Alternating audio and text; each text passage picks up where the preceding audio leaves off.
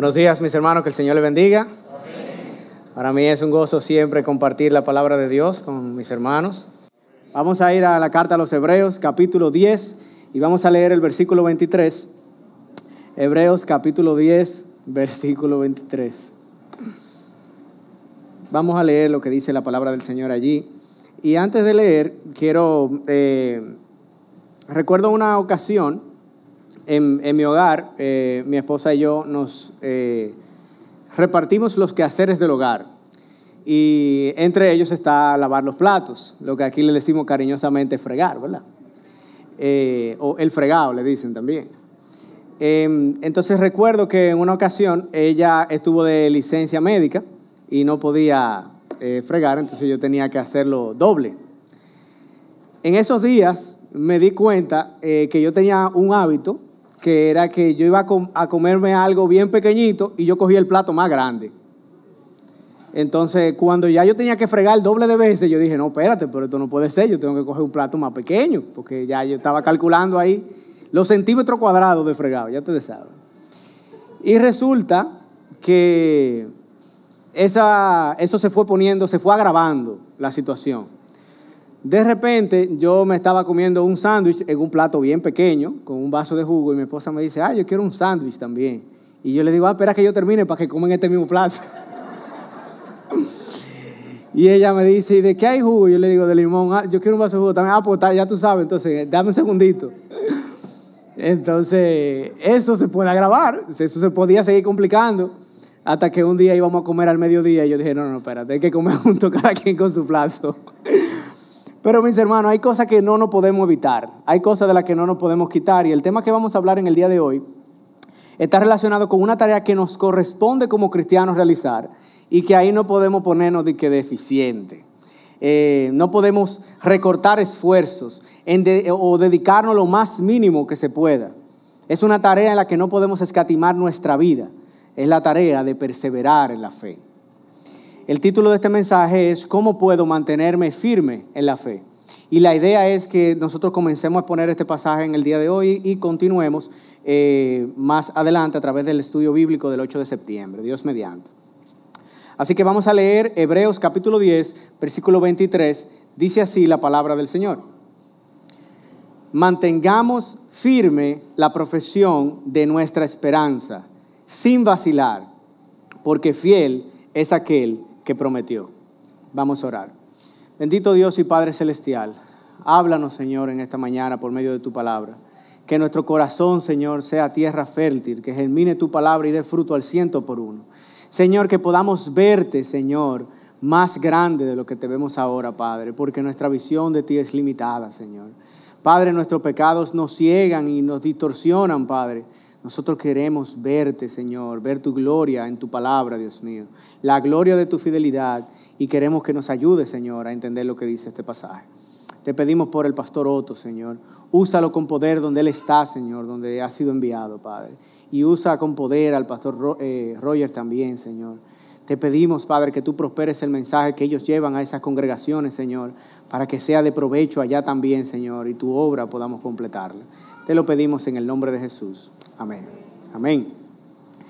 Muy bien, pues eh, anteriormente hemos hablado acerca de esta, esta epístola a los hebreos es eh, una carta escrita, el autor es eh, desconocido, no sabemos con certeza quién fue el autor, pero sí sabemos que era hebreo, muy probablemente, y que estaba escribiendo, sí, a hebreos. Y entre estos hebreos que él estaba escribiendo, de una congregación en específico, se distinguen también algunos grupos que él menciona.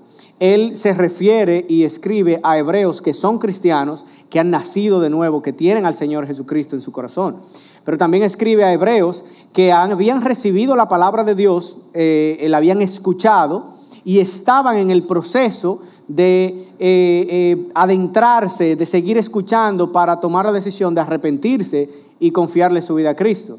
Pero también estaban, se refiere el autor a hebreos, personas de nacionalidad hebrea, judía, que rechazaban el Evangelio, rechazaban al Señor Jesucristo. Entonces, en el estudio bíblico que nosotros tuvimos el mes pasado, donde estuvimos eh, en el mes de julio, estuvimos viendo Hebreos 10, versículo 19 al 22, y hoy estamos viendo el versículo 23. Ahora, vamos a hablar acerca de perseverar en la fe, es la tarea que yo les había mencionado a ustedes, y si ustedes se fijan, esa palabra perseverar no está realmente en el texto. Pero cuando yo me refiero a perseverar, yo estoy utilizando una palabra que resume esta frase que dice, mantengamos firme la profesión de nuestra esperanza sin vacilar. Esto es perseverar. Y cuando la palabra dice firme, se refiere a firme, como una roca fuerte, grande, pesada, que no se puede mover. Firme quiere decir como, como la roca que estábamos viendo en, en el arte que se preparó para el día de hoy. Es algo que es tan fuerte que usted no puede con él. No sé si usted en algún momento ha tenido que abrir algo, que alar algo que usted no puede con eso. No tiene ruedas. La palabra nos manda a estar firmes y que mantengamos firme la profesión de nuestra esperanza. Ahora bien, la palabra perseverancia se puede definir como mantenerse constante en la prosecución de lo comenzado, durar permanentemente. Algunos sinónimos que nos pueden ayudar. Perdurar, mantenerse, permanecer, persistir, insistir, empeñarse, obstinarse. Cuando hablamos de perseverar estamos hablando de todas estas cosas. La Biblia nos enseña muchos, en muchos pasajes que los cristianos debemos perseverar en la fe y perseverar en la esperanza que nosotros tenemos. Históricamente esta enseñanza o esta doctrina se le ha llamado la perseverancia de los santos. Un autor, Grudem, define esta enseñanza de la perseverancia de la siguiente manera. La perseverancia de los santos quiere decir que todos los que han nacido de nuevo serán guardados por el poder de Dios y perseverarán como creyentes hasta el fin de sus vidas. Y solo los que perseveran hasta el fin han nacido verdaderamente de nuevo. Otro pastor, maestro, escribió un libro que se llama ¿Qué es la teología reformada? donde él decía que en vez de llamarle la perseverancia de los santos, sería mejor llamarle la preservación de los santos. Porque ciertamente ninguno puede perseverar si Dios no lo preserva. La razón por la que el cristiano puede perseverar es porque Dios lo preserva hasta el fin. Dios guarda nuestra vida, Dios nos cuida, nos protege, nos sostiene, como cantamos alabanza, su mano nos sostiene. Él, eh, Él me sostendrá, cantamos en las alabanzas, porque Dios preserva a sus hijos. Ahora los cristianos perseveramos no para pagar la salvación, y, obtenerla al final, sino porque Jesús con su sangre ha pagado, ha ganado la salvación y nos la ha otorgado a nosotros desde el principio. Cuando el autor dice mantengamos firme la profesión de nuestra esperanza, lo está diciendo sobre la base de que Jesús lo ha salvado. Y eso es lo que explicamos en los versículos 19 al 21, al 22, anteriormente en el estudio bíblico. Si lo viéramos, el autor está diciendo en el versículo 19 al 22, porque Jesús vino para reconciliarnos con Dios, debemos acercarnos a Dios. Porque Dios fiel es el que prometió, debemos permanecer firmes en la fe. Y porque Jesús regresará para juzgar vivos y muertos, nos debemos exhortar hasta que Él llegue. Esto es lo que nos enseña este pasaje. Ahora, esta exhortación de perseverar es para aquellos que han sido reconciliados con Dios por medio de la sangre de Jesús. Vamos a ampliar esta exhortación considerando que la perseverar es la consecuencia de la salvación y no la causa de la salvación.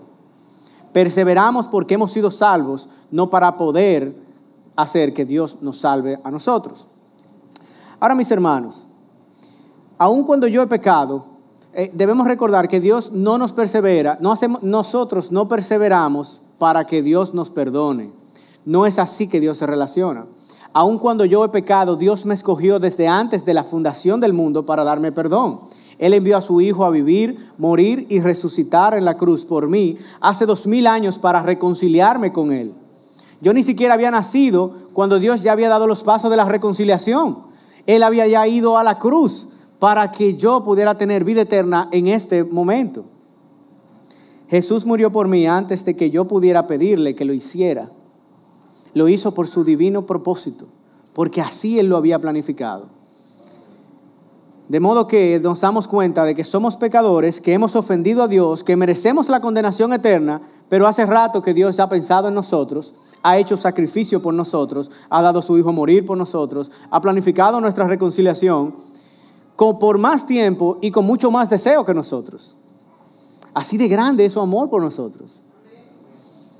Así que mis hermanos, este pasaje nos exhorta que partiendo de eso mantengamos firme la profesión de nuestra esperanza sin vacilar. Debemos mantenernos fuertes y firmes y perseverar. Estas palabras del versículo 23 nos, nos enseñan que por disposición divina, por decreto divino y por voluntad divina es que Dios nos va a preservar y nos manda a perseverar. Ese ha sido su plan, eso fue lo que Él decidió, que los cristianos perseveren. Aun cuando vemos en las Escrituras que Dios preserva al cristiano, también vemos en muchos pasajes donde se nos indica que los cristianos debemos mantener firme nuestra esperanza. ¿Y qué es lo que, eh, eh, cómo podemos ver esto en la carta a los hebreos? Quiero, mis hermanos, declarar el mensaje y la, el, centro del mensaje de esta mañana. El versículo 23 nos enseña que por disposición divina, por decreto divino, por voluntad divina y para gloria divina del que está sentado en el trono y del cordero, perseverar en Dios es la tarea del cristiano y preservar al cristiano es la tarea de Dios. Eso es lo que vamos a aprender. El autor de los Hebreos no es la primera vez que habla acerca de, mantenerse firme y que se refiere al tema de que los cristianos perseveran. En el capítulo 2, versículo 1, dice, debemos prestar mucha mayor atención a lo que hemos oído, no sea que nos desviemos. En el capítulo 3 dice, pero Cristo fue fiel como hijo sobre la casa de Dios, cuya casa somos nosotros si retenemos firmes hasta el fin nuestra confianza y la gloria de nuestra esperanza. El Señor dijo acerca del pueblo de Israel, cuando lo sacó de la esclavitud de Egipto, él, les, él dijo, siempre se desvían en su corazón, porque el pueblo constantemente se desviaba. El, el, autor de los Hebreos hace una advertencia. Dice, tengan cuidado hermanos, no sea que alguno de ustedes, en alguno de ustedes haya un corazón malo de incredulidad para apartarse del Dios vivo. Constantemente tenemos estas advertencias. Dice antes, exhórtense los unos a los otros cada día, mientras todavía se dice hoy. No sea que alguno de ustedes sea endurecido por el, engaño del pecado, porque somos hechos partícipes de Cristo, si es que retenemos hasta el fin el principio de nuestra seguridad. La palabra de Dios nos manda a que perseveremos. Debemos perseverar. En el capítulo 6, el autor dice, deseamos que cada uno de ustedes muestre la misma solicitud hasta el fin. Capítulo 9 dice, Cristo aparecerá por segunda vez sin relación con el pecado para salvación de los que ansiosamente le esperan. Capítulo 10, no desechen su confianza, la cual tiene gran recompensa. Y si recuerdan, un pasaje que el pastor Otto nos ha eh, explicado y con el que nos ha exhortado, capítulo 12, Despojémonos pues de todo peso y del pecado que tan fácilmente nos envuelve y corramos con paciencia la carrera que tenemos por delante, puestos los ojos en Jesús, el autor y consumador de la fe. Mis hermanos, el llamado es a perseverar, el llamado es a mantenernos firmes en esta esperanza que nosotros tenemos. Con toda probabilidad el autor de esta carta es hebreo y sabemos que le está escribiendo hebreos y entre ellos cristianos que están siendo presionados por sus amigos, por sus familiares, también hebreos y celosos de la religión, para que vuelvan a su vida pasada en el judaísmo. Así como también muchos de nosotros somos presionados por, por amigos, por colegas de profesión, por compañeros de trabajo, por familiares, por, por eh, eh, eh, vecinos hasta por conocidos. Somos presionados, recibimos presión de manera clara, pero también sutil. Recibimos presión de manera contundente, pero también a veces de manera seductora. Recibimos presión para que cedamos y le fallemos a Dios, a veces por plazos cortos, pero a veces la tentación es fuerte y, es, y perdura durante tiempos más prolongados. Es presión para que prefiramos entrar confiados a grupos sociales antes que entrar confiados a la presencia de Dios expresión para que frecuentemos lugares que están preparados para que la gente deshonre a Dios. Expresión para consumir producciones artísticas, obras, música, películas, series, publicidad y muchas otras artes que adormecen nuestra conciencia moral, que debilitan nuestra fe, que menguan nuestra devoción y que nos inducen hasta el pecado. Hay presión para que consumamos esto, hasta en vallas publicitarias cuando uno va por la calle, anuncios de la televisión, series, películas que uno está viendo muy bien y de repente uno presencia un contenido y tiene que pararla y quitarla. Hay presión por todas partes. Ahora, si eres cristiano, entonces tienes que perseverar en la fe entonces tienes que resistir la presión y mantenerte firme como una roca porque tu esperanza está sobre la roca que es Cristo Jesús. Nuestra esperanza, mis hermanos, no se moverá en el nombre de Cristo. Si eres cristiano, yo te pregunto entonces, ¿estás siendo presionado? ¿O no te has dado cuenta? ¿Estás despierto o estás durmiendo espiritualmente? ¿Estás consciente de la batalla espiritual que estamos librando? ¿O has caído inconsciente por uno o varios golpes del enemigo? Persevera, hermano. La palabra dice, mantengamos firme la profesión de nuestra esperanza sin vacilar, porque fiel es el que prometió.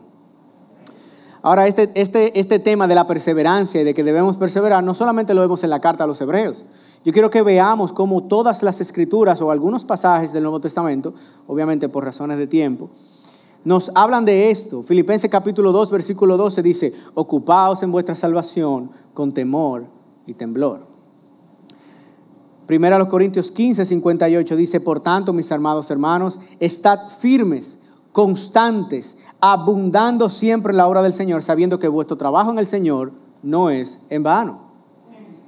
Gálatas 5.1, para libertad fue que Cristo nos hizo libre, por tanto, permaneced firmes y no sometáis otra vez al yugo de esclavitud. Hay ataques, hay presión. ¿Cómo no podríamos recordar las, palabras, las parábolas de nuestro Señor Jesucristo en Mateo 24 y 25? La parábola de la higuera que el Señor nos dice, por tanto velen porque no saben en qué día viene su Señor. O la parábola del siervo fiel y el infiel. La parábola de las diez vírgenes la parábola de los talentos, muy conocida entre los creyentes y también entre los no creyentes. En la parábola de los talentos, uno de los, de los siervos le dice, Señor, usted me entregó cinco talentos, mire, he ganado otros cinco talentos. Su Señor le dijo, bien, buen siervo y fiel, en lo poco fuiste fiel, en lo mucho te pondré, entra en el gozo de tu Señor porque conocía a su Señor y esperaba a su Señor. Este siervo estuvo firme, fue fiel y perseveró hasta que su Señor regresara. Pero eso no fue lo que pasó con el siervo, el, otro siervo, que le dijo, Señor, yo sabía que usted es un hombre duro, que ciega donde no sembró y recoge donde no es parcido. Y tuve miedo y fui y escondí su talento en la tierra. Mire, aquí tiene lo que es suyo. Pero dice, y al siervo inútil échenle las tinieblas de afuera allí será el llanto y el crujir de dientes. El siervo inútil fue aquel siervo que no hizo la tarea que el Señor les dejó. Nuestro Señor ascendió a los cielos y volverá y nos dejó una tarea. Nosotros tenemos que perseverar hasta el fin. Por tanto, mantengamos firme la profesión de nuestra esperanza. Mis hermanos, nuestra esperanza no se debe de mover. Constantemente vamos a recibir sugerencias, propuestas, presión, tentaciones. Nuestra esperanza está en Jesús y no se debe mover. La verdad es la verdad de la palabra de Dios. Dios tiene la primera y la última palabra. No importa cuántos ataques vengan, nosotros tenemos que permanecer firmes y perseverar. En el caso de los destinatarios de esta carta, ellos estaban recibiendo ataques del tipo religioso y teológico. Los hebreos no cristianos y la tradición misma los estaban induciendo a dejar de congregarse, esto vemos en el versículo 24, a volver atrás a las creencias judías. Tú, hermano o hermana que estás aquí, puedes estar recibiendo uno o varios tipos de ataques, quizá también del tipo religioso.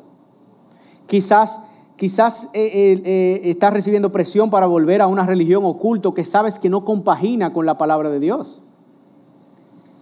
Que no compagina con la salvación por gracia que establece la palabra mediante el arrepentimiento y la fe en Jesús con la adoración exclusiva del trino Dios, creador de los cielos y de la tierra, con la confianza en la soberanía y propósito de Dios cuando estamos sus hijos en riqueza o en pobreza, en salud o en enfermedad, en bonanza o en tribulación. En tiempos de reír o en tiempos de llorar, nosotros confiamos que nuestro Dios tiene propósito en toda situación. Nuestra esperanza permanece firme y debe perseverar en el nombre de Jesús. Mis hermanos, debemos mantenernos firmes. Si el ataque es filosófico o ideológico, están tratando de convencerte de adquirir una cosmovisión antibíblica, cosas que van en contra de lo que ha dicho la palabra de Dios. Es frecuente ver ataques sutiles como contundentes en lo que tiene que ver con el valor de la vida.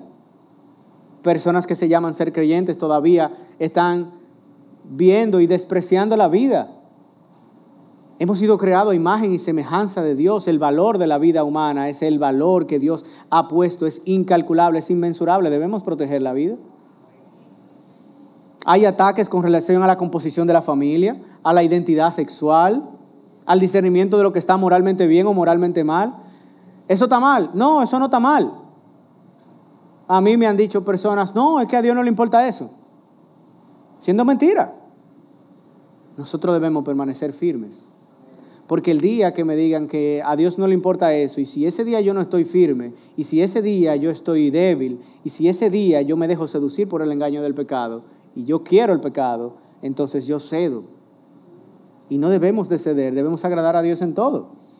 Pero también tenemos ataques emocionales, mis hermanos. En lo emocional, el enemigo y el mundo quiere llevarnos a tomar decisiones y ver la vida basándonos en las emociones. Y si nos dejamos llevar de las emociones, no nos vamos a dejar llevar de Dios. Por seguir tus emociones puedes entrar en relaciones de yugo desigual porque no sientes que está mal. Ah, no, eso no está mal. Yo no lo siento mal. Tomarás un trabajo por tus sentimientos que puede no, convertir, no convenirle a tu familia o a tu fe. Elegirás una profesión por emoción y no basado en tus aptitudes, tu llamado y las necesidades. Cuando estés indignado vas a acudir a la ira. Cuando estés triste vas a querer aislarte de los demás. Si es por emoción, cuando necesites estar acompañados, acompañado, entonces vas a acudir a la soledad. Y cuando necesites estar solo con Dios, entonces va a buscar gente que esté contigo y te rodee para que no te dejen solo con Dios. Porque así son las emociones. No podemos seguir las emociones, debemos mantenernos firmes en la palabra de Dios. Amén. Ahora, nuestras vidas no pueden estar definidas por las emociones, ni por la filosofía del mundo, ni por ningún otro tipo de presión que venga del mundo. El cristiano se mantiene firme en Dios como su única esperanza y su único faro para llegar a puerto seguro. Para conocer a Dios hay que mirar a Jesús, comprender su obra redentora. Y este llamado a perseverar es un llamado a perseverar para los creyentes. Pero hay algunos que todavía no se han entregado a Cristo, que no le conocen. Y hay algunos que quizás piensan que le conocen y todavía no le conocen.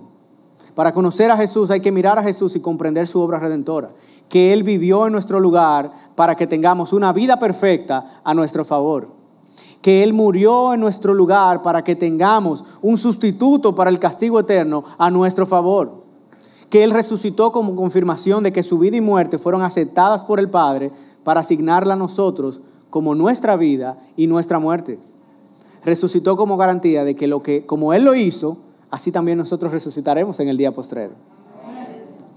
Debemos mantenernos firmes. Dice la Biblia que él regresará. Dice que Él viene con las nubes y que todo ojo le verá. Dice que toda lengua confesará que Él es Dios, que toda rodilla se va a doblar delante de Él el primera tesalonicense dice, pues el Señor descenderá con voz eh, del, cielo, con voz de mando, con voz de arcángel, con la trompeta de Dios, y los muertos en Cristo resucitarán primero. Entonces nosotros los que estamos vivos y que permanezcamos, seremos arrebatados juntamente con ellos en las nubes al encuentro del Señor en el aire, y así estaremos con el Señor para siempre. Amén. Mantengamos firme la profesión de nuestra esperanza, mis hermanos, sin vacilar porque fiel es el que prometió. La razón por la cual la perseverancia de los cristianos es un tema frecuente en la Escritura es porque el que no persevera no verá la salvación, sino que enfrentará condenación. Por esto, mis hermanos, si eres un cristiano, este es un llamado a perseverar hasta el regreso de Cristo. Y si no eres cristiano, Dios no te llama a perseverar, Dios te llama a arrepentirte. Tienes que arrepentirte de tus pecados, tienes que entregar tu vida a Jesús tienes que confiar para que Él te haga nacer de nuevo y puedas acercarte a Él con confianza, sin temor, como un hijo, Porque Él entonces, si te vuelves, si le pides perdón, te vuelve su hijo y Él tu padre. Así podrás entonces gozar de todas las bendiciones espirituales que Él da a sus hijos y entonces será llamado a perseverar. Algunas personas dicen que si Dios salva, si Dios, preserva, si Dios preserva a los creyentes, como dijimos, entonces ellos no tienen que hacer ningún esfuerzo por perseverar. Estas personas parecen estar preocupados por la eficiencia. Bueno, con que Dios sea fiel es suficiente para lograrlo. Es como dos padres, eh, papá y mamá, hay que ir a una reunión escolar y entonces los dos no quieren ir y uno le dice, bueno, pero si tú vas yo no tengo que ir. Y el otro dice, no, pero ve tú, así yo no tengo que ir. A mí me pasó en una ocasión, yo estaba en el metro y estaba ahí de pie en el metro, esperando, nos paramos eh, en una de las estaciones, entró una señora mayor al, al, metro y entonces habían dos jóvenes adolescentes y ellos vieron a la señora, ya ellos sabían lo que había que hacer, ¿verdad? Había que pararse. Entonces ellos vieron a la señora los dos al mismo tiempo y se miraron ellos los dos al mismo tiempo. Y como que hicieron esto, que es lo que dice aquí, vacilar, ¿verdad? Vacilaron, hicieron esto. Y entonces se pararon al mismo tiempo y se sentaron al mismo tiempo. Un espectáculo y la señora ahí esperando que le den el asiento. Se cierran la puerta y ellos están como que ahí, ahí, ahí. Finalmente uno de ellos le dio el asiento.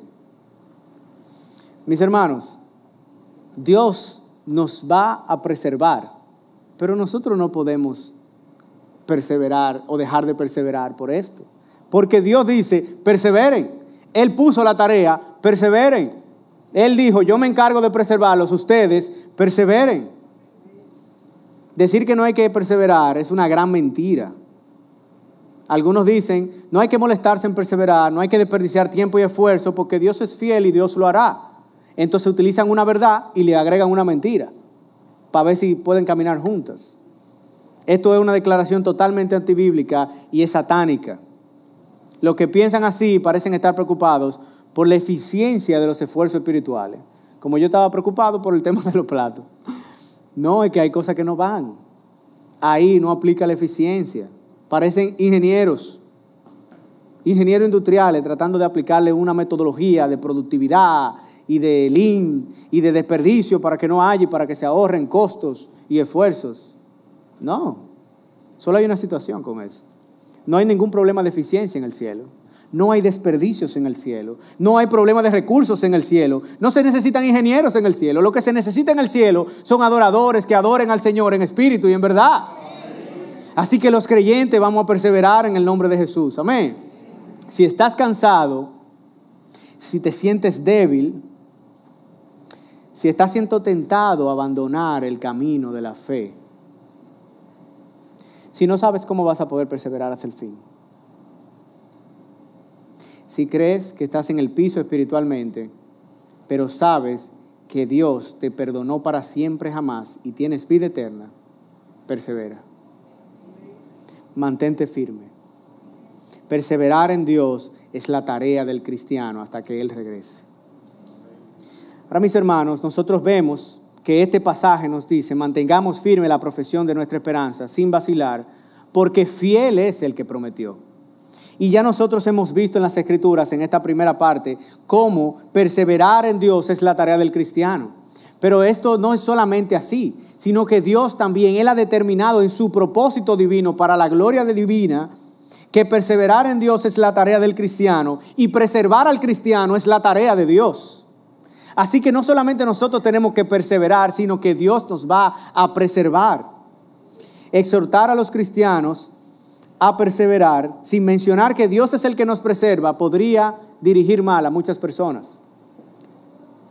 Alguien podría pensar que perseverando es como te ganas la salvación, pero eso no es la verdad. Como dijimos anteriormente, el versículo 23 está siendo está sobre la base de la salvación el, autor le dice, puesto que tenemos confianza para entrar al lugar santísimo por la sangre de Jesús, y puesto que tenemos un gran sacerdote sobre la casa de Dios, Él tiene salvación y sus destinatarios tenían salvación y por eso tienen la exhortación, acérquense y perseveren. y manténgase firmes. Estos versículos, en estos versículos el destinatario se está dirigiendo a personas que ya se habían, se habían arrepentido de sus pecados, se habían confiado en Cristo para la salvación de su alma como su Señor y Salvador. El autor se está incluyendo en este grupo y no se está refiriendo a toda la raza humana, se está refiriendo al cristiano. Ahora nosotros vemos más de esto. En Hebreos capítulo 7, acerca de que Dios nos preserva, dice, por lo cual Él también es poderoso para salvar para siempre a los que por medio de Él se acercan a Dios, puesto que vive perpetuamente para interceder por ellos. Esta es la grandeza de nuestro Dios. Perpetuamente para interceder por nosotros. Dice Juan capítulo 6, versículo 38, porque he descendido del cielo, no para hacer mi voluntad, dice el Señor Jesús, sino la voluntad del que me envió. Y esta es la voluntad del que me envió, que todo lo que Él me ha dado, yo no pierda nada, sino que lo resucite en el día final. Porque esta es la voluntad de mi Padre, que todo aquel que ve al Hijo y que cree en Él tenga vida eterna, y yo mismo lo resucitaré en el día final. Dios nos va a preservar. Estas no son fantásticas declaraciones del que ofrece facilidades para luego venir a poner letras pequeñas en un contrato. Estas no son palabras de un ser humano falible que se convence falsamente de cosas y que después pide perdón y dice, ah, yo pensaba que era así. Estas no son palabras de hombres, compromisos de hombres, intenciones de hombres, ni planes de hombres. Estas son promesas de Dios. Dios no promete cosas que Él cree que Él puede hacer. Mis hermanos, Dios no cree, Dios sabe. Perseverar en Dios es la tarea del cristiano y preservar al cristiano es la tarea de Dios. Gloria a Dios. Él dijo que lo hará, Él decidió que Él lo hará, Él prometió que Él lo hará. Así que mantengamos firme la profesión de nuestra esperanza, sin vacilar, porque fiel es el que prometió. Y quiero que veamos otros pasajes de las escrituras que voy a mencionar. En Juan capítulo 10, el Señor dice, mis ovejas oyen mi voz y me siguen. Yo las conozco y me siguen. Dice, yo les doy vida eterna y jamás perecerán. Nadie las arrebatará de mi mano mi Padre me las dio, que me las dio, es mayor que todos y nadie las puede arrebatar de la mano del Padre. Gloria a Dios. Dios no nos va a soltar. Él nos va a sostener. Como dice esa alabanza, Él me sostendrá. Pero yo debo perseverar. Dice Romanos 8.1, por tanto no hay condenación para los que están en Cristo Jesús. No hay condenación. Efesios capítulo 1, 13 al 14 dice, en él también ustedes, después de escuchar el mensaje de la verdad, del evangelio de su salvación y habiendo creído, fueron sellados con él en el Espíritu Santo de la promesa, que nos es dado como garantía de nuestra herencia, con miras a la redención de la posesión adquirida de Dios para alabanza de su gloria. Este término que está diciendo aquí, que nos ha sido dado como garantía de nuestra herencia, es un término comercial, garantía.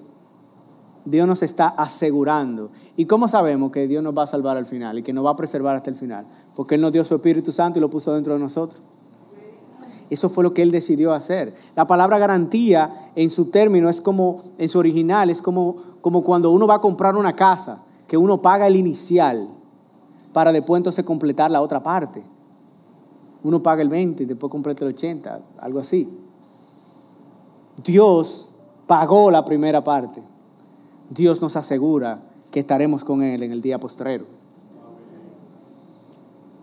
Filipenses capítulo 1, versículo 6 dice, estoy convencido precisamente de esto, que el que comenzó en vosotros la buena obra, la terminará hasta el día final. Dios te va a preservar. Si eres creyente, si entregaste tu vida a Cristo, si te arrepentiste de tus pecados, Dios te va a preservar. Necesitamos que Dios nos preserve porque a nosotros no se nos puede confiar nuestra propia salvación. No importa cuántas oportunidades se nos darían, siempre nos desviaríamos. Como está escrito, no hay justo ni un uno, no hay quien entienda, no hay quien busque a Dios. Todos se han desviado, Romanos capítulo 3. Recientemente vi una película, no voy a decir el nombre de la película porque después no la quieren ver y cosas. Pero muy, muy buena, muy buena. Me preguntan y yo les digo cuál es la película el asunto es que en esta película unas personas o los protagonistas reciben una oportunidad para salvar al mundo. Eso se ve en muchas películas. Pero el asunto es que esta oportunidad que ellos reciben es que ellos lo van a intentar, pero si el protagonista muere, se devuelve otra vez un día antes para volverlo a intentar. Y se mantiene, y se mantiene, y se mantiene, y se mantiene, hasta que lo logren. Una oportunidad cada día. Mis hermanos, si a nosotros nos dieran esa oportunidad de empezar todos los días otra vez para ganarnos nuestra salvación, tampoco así la consiguieran. Tenía que ser Jesús que lo hiciera. ¿Y saben qué? Él lo hizo. Él es nuestra seguridad. Cristo es el ancla firme y fuerte. Cristo es el ancla. Nuestra seguridad está en Dios y por eso, porque fiel es el que prometió, nosotros podemos estar firmes. Lo cierto es que la salvación, que si la salvación no fuera del Señor y Él no la diera gratuitamente para su gloria, nadie tuviera salvación. Necesitamos que Dios nos salve, necesitamos que Dios nos preserve. Si nosotros perseveramos es porque Él nos preserva. Si nosotros perseveramos es porque Él nos preserva. Así que si perseveramos, toda la gloria es para Él. El autor de Hebreos quería que sus lectores lo supieran. Decidió no darles una exhortación a estar firmes sin recordarle que Dios está firme. Que ellos deben estar firmes en su fe porque Dios está firme en su promesa. Porque ellos deben de perseverar firmemente porque Dios va a preservarlos firmemente hasta el último día. Dios preserva al cristiano de hecho hasta el fin. Por eso el cristiano persevera de hecho hasta el fin y Dios preserva al cristiano por voluntad propia hasta el fin. Por eso el cristiano debe perseverar por voluntad propia hasta el fin. Mis hermanos, perseverar en Dios es la tarea del cristiano y preservar al cristiano es la tarea de Dios. Aquí la pregunta no es si Dios me sostendrá. Aquí la pregunta es si yo me agarraré de Él. Dios me sostiene. Pero aún estando yo seguro en Él, yo le abrazo fuerte y no me despego de Él. Yo no voy a caer, Él no me dejará caer, Él no me va a soltar. Aún así, yo le abrazo fuerte y no me despego. Así que quiero preguntarte algo, cristiano que estás aquí o que escuchas este mensaje. ¿Cómo está tu fe? ¿Cómo está tu fe? ¿Está firme? está perseverante, triunfante, sólida, está vacilante, titubeante, insegura. ¿Cómo está tu fe? ¿Estás perseverando? ¿Estás perseverando? o estás vacilando en tu esperanza? Debemos reflexionar, porque perseverar en Dios es la tarea del cristiano y preservar al cristiano es la tarea de Dios. Puede ser que en tu vida, puedes ver en tu vida que estás agarrando y manteniendo firmemente la esperanza que Dios ha puesto en ti, de que existe para glorificarlo y gozar de Él para siempre de que cuando tu alma está en necesidad, Él es la mayor y única fuente de deleite que puede saciar tu alma. No hay otro deleite que pueda saciar tu alma. Estás manteniendo firme esa esperanza de que Él es la mayor y única fuente de paz que puede calmar tu alma. Estás perseverando en que Él es la mayor y única fuente de consuelo que puede sentir tu alma y que Él es la mayor y única fuente de dirección que puede orientar y dirigir tu alma. Estás firme, estás sólido, estás perseverando. Debemos mirarnos, analizarnos. Como creyentes debemos ir al espejo, a vernos. Y el espejo es la palabra de Dios, como decía el hermano Roger el otro día. Debemos ir al espejo y mirarnos en la palabra de Dios. Mis hermanos cristianos y los que están aquí que no son creyentes, nuestro Dios es un Dios fiel, que si tú te arrepientes de tus pecados y confías en el perdón que Él te entrega, tú recibes nueva vida y naces de nuevo espiritualmente. Es algo que no se puede explicar, pero que se intenta. Y Dios te promete que te va a dar vida eterna y te preserva hasta el último día cuando Él regrese, porque Él regresará. Nuestro Dios es fiel y es un Dios que no desiste. Es un Dios que ama eternamente, que expresa y manifiesta su bondad eternamente y que cuando te recibe en sus brazos y te hace su hijo y te da nueva vida, te preserva hasta el fin, pase lo que pase. Ese es nuestro Dios. Puedes acercarte a Él con confianza. Él te recibe y te da perdón. Ahora mis hermanos cristianos que se han arrepentido y que sí han nacido de nuevo. Nuestro Dios es como Dios, como un Padre bueno que preserva a su Hijo. Preserva a su Hijo proveyendo un techo. Preserva a su Hijo proveyendo educación, proveyendo alimentos, proveyendo amor. Nosotros debemos estar firmes y perseverar, como el hijo de aquel padre que no abandona el hogar, que recibe la enseñanza, que come el alimento, y que recibe el amor y devuelve el amor. Un padre bueno se mantiene proveyendo, un hijo bueno se mantiene honrando y obedeciendo. Dios nos preserva, nosotros debemos perseverar.